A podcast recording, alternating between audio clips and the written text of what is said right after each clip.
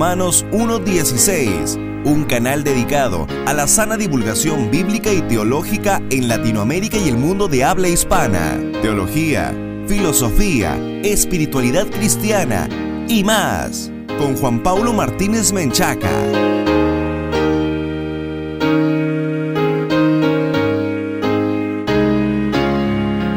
Bienvenidos patrocinadores y amigos a un nuevo programa de Romanos 1.16, el encuentro de divulgación bíblica y teológica para la gloria de Dios, el programa consentido de todos los latinoamericanos que aman la infalible, suficiente e inerrante palabra de Dios. Si esta es la primera vez que escuchas Romanos 1.16, te queremos invitar a que visites nuestro sitio web oficial en www.jpaulomartinez.com. Repito, www.jpaulomartinez.com para que accedas a los muchos recursos que te permitirán estar mejor equipado para enfrentar los desafíos que presenta la posmodernidad. También te queremos invitar a que te unas como patrocinador a nuestra gran, gran comunidad. Romanos 1.16 existe por la gracia de Dios y gracias a los patrocinadores que fielmente están hombro con hombro con nosotros en esta tarea de divulgación bíblica y teológica Puedes unirte desde un dólar al mes en www.patreon.com diagonal J. Paulo Martínez. Repito, www.patreon.com diagonal J. Paulo Martínez. Este es el primer programa de la serie Salvación Garantizada. Esta serie constará de tres episodios. Número uno, una salvación que depende del Padre. Número dos, una salvación que depende del Hijo. Y número tres, una salvación que depende del Espíritu Santo. En este primer programa vamos a detenernos en el estudio de las características que tiene nuestra salvación a la luz de nuestro Santo Padre Celestial. Así que vaya usted por favor por su Biblia, por un pedazo de papel y un lápiz o una pluma para hacer las anotaciones pertinentes. En la historia de la Iglesia, amigos, el tema de la seguridad de nuestra salvación ha sido objeto de intenso debate. Cuando Dios salva a una persona, ¿la salva para siempre? ¿O acaso podemos perder nuestra salvación y volver al estado de condenación en el que vivíamos antes de conocer a Cristo? Los teólogos que consideran que podemos perder la salvación se conocen como arminianos. Interpretan la Biblia de tal forma que enfatizan la responsabilidad personal en la salvación. Por ejemplo, cuando leen pasajes como Mateo 24, versículo 13, creen que Dios está condicionando nuestra salvación final a las decisiones que tomemos, lo que hagamos o dejemos de hacer. Mateo 24, 13 dice, Mas el que persevere hasta el fin, éste será salvo. Entonces los teólogos arminianos al leer estos versículos dicen, aquí claramente la Biblia enseña que será salvo aquel que persevere personalmente hasta el fin. De manera que tú puedes haber sido salvado hoy, pero si no perseveras, entonces terminarás perdiéndote. Pero enseña la Biblia que Dios nos salva solo temporalmente y que depende de nosotros el permanecer en la redención, para responder a esto, lo primero que haremos es revisar el papel que nuestro Dios y Padre juega en nuestra salvación y por eso este primer episodio se titula Una salvación que depende del Padre. Amigos, Dios asegura nuestra salvación de forma permanente debido a cuatro factores fundamentales. Número uno, el propósito soberano de Dios. Fíjense lo que dice Lewis Perry Schaffer en su teología sistemática al respecto. Cito, el propósito soberano de Dios es proveer la salvación eterna para aquellos que creen. El tema principal de la escritura, desde Génesis hasta Apocalipsis, es el propósito de Dios de salvar por gracia a aquel que cree independientemente, escuche esto, independientemente de cualquier bajeza de nuestra parte. Fin de la cita. Todo aquel que ha sido escogido para salvación, dice la Escritura, será glorificado. Vean ustedes lo que dice Romanos 8, versículos 28 al 30. Y sabemos que a los que aman a Dios, todas las cosas les ayudan a bien. Esto es, a los que conforme a su propósito son llamados. Porque a los que antes conoció, también los predestinó para que fuesen hechos conforme a la imagen de su Hijo, para que Él sea el primogénito entre muchos hermanos. Y a los que predestinó, a estos también llamó, y a los que llamó, a estos también justificó, y a los que justificó, a estos también glorificó. Entonces, amigos, cuando usted y yo recibimos la salvación, de acuerdo con Romanos 8, versículos 28 al 30, estamos en una etapa en donde previamente nosotros fuimos predestinados para esa salvación de la que gozamos el día de hoy. Imagínese usted, desde antes de la fundación del mundo, dice Efesios, como veremos más adelante. Todo predestinado para salvación recibirá dicha salvación tarde o temprano. Efesios 1, versículos 11 al 12 dicen, En él asimismo tuvimos herencia, habiendo sido predestinados conforme al propósito del que hace todas las cosas según el designio de su voluntad, a fin de que seamos para alabanza de su gloria, nosotros los que primeramente esperábamos en Cristo. Predestinación, pro orizo en el griego, significa que Dios de antemano nos ha conocido, nos ha elegido para esta redención que gozamos el día de hoy. De antemano o antes que qué, amigos, no solamente fuiste predestinado desde antes que nacieras, sino desde antes de que el mundo entero fuese fundado. Dios cuando promete algo, lo cumple. Vean ustedes lo que dice Romanos 4, versículos 13 al 25 porque no por la ley fue dada a Abraham o a su descendencia la promesa de que sería heredero del mundo, sino por la justicia de la fe, porque si los que son de la ley son los herederos, vana resulta la fe y anulada la promesa, pues la ley produce ira, pero donde no hay ley tampoco hay transgresión. Por tanto, es por fe, dice, para que sea por gracia, a fin de que, escuche esto, a fin de que la promesa sea firme para toda su descendencia, no solamente para la que es de la ley, sino también para la que es de la fe de Abraham, el cual es Padre de todos nosotros. Entonces, este capítulo y los versículos que siguen simplemente confirman que la promesa de Dios se cumple. Y si Dios prometió redimirnos, si Dios prometió que sus predestinados serían escogidos, serían justificados para la salvación, Él cumplirá esa promesa. Vean ustedes lo que dice el versículo 24 de la epístola de Judas. Y aquel que es poderoso para guardaros sin caída y presentaros sin mancha delante de su gloria con gran alegría, dice el versículo 25, al único y sabio Dios nuestro Salvador sea gloria y majestad, imperio y potencia, ahora y por todos los siglos. Amén. Dice el versículo 24 que Dios es poderoso para guardaros sin caída y presentaros sin mancha delante de su gloria con gran alegría. El pasaje no dice que el hombre es poderoso para guardarse sin caída, dice que Dios es poderoso, Dios Padre. En este sentido, Efesios 1, versículos 6 al 7 dicen, para alabanza de la gloria de su gracia, con la cual nos hizo aceptos en el amado, en quien tenemos redención por su sangre, el perdón de pecados según las riquezas de su gracia. La pregunta que tenemos que hacernos aquí es, ¿será posible que la promesa de Dios no se cumpla? La respuesta debe de ser, a la luz de toda esta evidencia, un rotundo no. No es posible que las promesas de Dios dejen de cumplirse, empezando por la promesa que Dios nos ha hecho a los que hemos sido redimidos. El segundo fundamento de nuestra seguridad de salvación es el poder infinito de Dios. Este poder de Dios, dice Sperry Schaffer, cito, es liberado en la gracia por la muerte de Cristo. Es por ello que Dios, que es infinitamente justo, puede ofrecer salvación eterna a aquel que ha pecado y que continuará siendo imperfecto. Fin de la cita.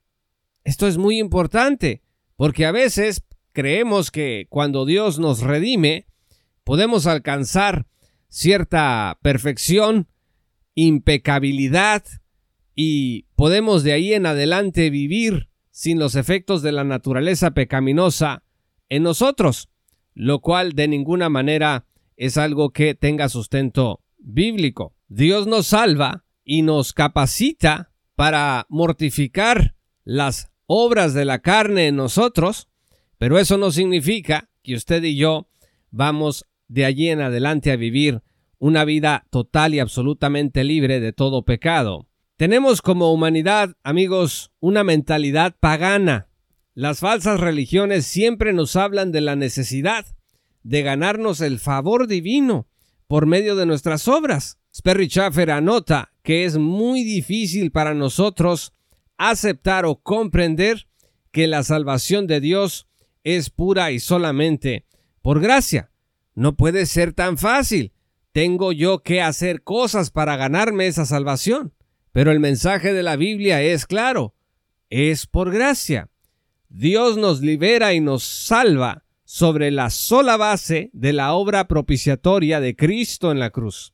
Es la obra de Cristo y no nuestra obra la que Dios toma en cuenta para salvarnos eternamente. Vean ustedes lo que dice Juan capítulo 10 versículo 29. Jesús está hablando aquí de sus ovejas, dice el versículo 27, mis ovejas oyen mi voz, y el versículo 29 dice, mi Padre que me las dio es mayor que todos, y nadie, escuche esto, nadie las puede arrebatar de la mano de mi Padre. Cuando usted y yo somos ovejas de Cristo, seremos ovejas de Cristo desde el momento de nuestra salvación y por toda la eternidad. Qué buenas noticias, estimados amigos, estas de la seguridad de nuestra salvación. Como leímos en Romanos 4, versículo 21, Dios tiene el poder de cumplir su promesa. Y 2 Timoteo 1, versículo 12 dice, Por lo cual asimismo padezco esto, pero no me avergüenzo, porque yo sé a quién he creído y estoy seguro que es poderoso para guardar mi depósito para aquel día. Repito, y estoy seguro que es poderoso para guardar mi depósito para aquel día. Imagínese, estimado amigo, si nosotros todos los días leyéramos este versículo y meditáramos en esta verdad, no tendríamos tanta ansiedad, amigos, como la que podemos llegar a experimentar en ocasiones, sobre todo cuando hemos cometido pecado y nos cuesta aceptar el perdón de Dios que es por la sola gracia, siempre estará disponible si verdaderamente nuestro arrepentimiento es genuino. Si la salvación dependiera de la fidelidad humana, nadie sería salvo. Porque, ¿cuántos pecados, le pregunto yo, necesitaría cometer para perder la salvación? ¿Uno? ¿Cien? ¿Y cómo estaría seguro, en todo caso, de haberla recuperado según sus sentimientos, como el doctor Steve Lawson escribió en su libro Absolutely Sure, cito, si anda según sus emociones, vivirá en una montaña rusa. Fin de la cita. El tercer fundamento de nuestra seguridad de la salvación en relación a Dios Padre es el infinito amor de Dios. Fíjense lo que dice Efesios 1, versículos 4 al 5. Según nos escogió en Él antes de la fundación del mundo para que fuésemos santos y sin mancha delante de Él, dice el versículo 5, en amor. Otra vez, en amor. Dice que habiéndonos predestinado para ser adoptados hijos suyos por medio de Jesucristo, según el puro afecto de su voluntad. Esto es muy claro. Por amor el Señor nos escogió, nos predestinó. Fíjense también lo que dice al respecto Romanos 5 versículos 7 al 10. Ciertamente apenas morirá alguno por un justo. Con todo, pudiera ser que alguno osara morir por el bueno. Escuche esto. Mas Dios muestra su amor para con nosotros en que siendo aún pecadores Cristo murió por nosotros, pues mucho más, estando ya justificados en su sangre, por él seremos salvos de la ira, y todo esto, amigos, dice la escritura que es por amor porque si siendo enemigos fuimos reconciliados con Dios por la muerte de su Hijo, mucho más estando reconciliados seremos salvos por su vida. Esta es una obra del amor de Dios, amigos. Y finalmente, Colosenses 1.27 dice, a quienes Dios quiso dar a conocer que las riquezas de la gloria de este misterio entre los gentiles que es Cristo en vosotros, la esperanza de gloria. Estas riquezas a Dios le plació dárnoslas a conocer. Por último, amigos, el cuarto fundamento de nuestra seguridad de la salvación es la influencia de la oración intercesora del Hijo hacia el Padre. Vean ustedes Juan capítulo 17 versículo 2. Jesús está orando aquí por sus discípulos y hablando de sí mismo dice, como le has dado potestad sobre toda carne para que dé vida eterna a todos los que le diste. Fíjese lo que dice el versículo 6, he manifestado tu nombre a los hombres que del mundo me diste, tuyos eran y me los diste. Dice que eran suyos, de antemano. Dice la escritura, y han guardado tu palabra. Y que eso es muy importante, amigos, porque no podemos nosotros considerarnos discípulos de Cristo, ovejas de el Señor, si no cumplimos con su palabra. Dice el versículo 9, yo ruego por ellos, no ruego por el mundo, sino por los que me diste, porque tuyos son. Otra vez está diciendo Cristo, estos son tuyos, tú me los diste. El versículo 11 y 12 dice, y ya no estoy en el mundo, mas estos están en el mundo y yo voy a ti. Padre Santo, a los que me has dado, refiriéndose amigos no nada más a los discípulos que estaban eh, en ese momento junto a él, sino a todos nosotros que hemos sido redimidos por la misma sangre, dice Jesús, guárdalos en tu nombre para que sean uno, así como nosotros. Cuando estaba con ellos en el mundo, yo los guardaba en tu nombre, a los que me diste. Yo los guardé y ninguno de ellos se perdió sino el hijo de perdición, para que la escritura se cumpliese. Y finalmente el versículo 24 dice, Padre, aquellos que me has dado, quiero que donde yo estoy, también ellos estén conmigo, para que vean mi gloria que me has dado, porque me has amado desde antes de la fundación del mundo. Y este versículo hay que conectarlo con lo que leíamos en Efesios, desde antes de la fundación del mundo, usted y yo fuimos escogidos para la salvación. Ahora que somos cristianos lo podemos reconocer. Y ese mismo amor es el mismo amor, dice aquí la escritura, con el que Dios ha amado a su Hijo unigénito desde antes también de la fundación del mundo. La pregunta final, amigos, es, ¿acaso nos atreveremos a decir que Dios no escuchará a su Hijo rogar por nosotros? En conclusión, estimados amigos, la salvación de Dios está completa y totalmente asegurada por la obra de nuestro Padre Celestial. Caminemos confiadamente en esta verdad y abracemos la palabra de Dios que nos ofrece este excelente consuelo y sigamos adelante a pesar de las muchas dificultades.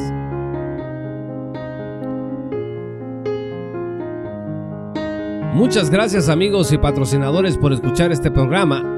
Si aún no eres patrocinador, te invito a que te unas en www.patreon.com diagonal Martínez. No dejes de visitar nuestro sitio web oficial en www.jpaulomartinez.com para que accedas a los muchos recursos que tenemos preparados para ti.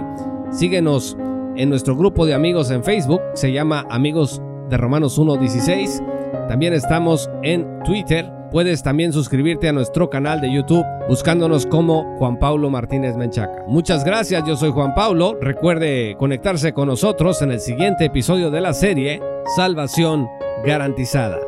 El Señor los bendiga hasta que volvamos a encontrarnos. Esto fue Romanos 1.16 con Juan Pablo Martínez Menchaca.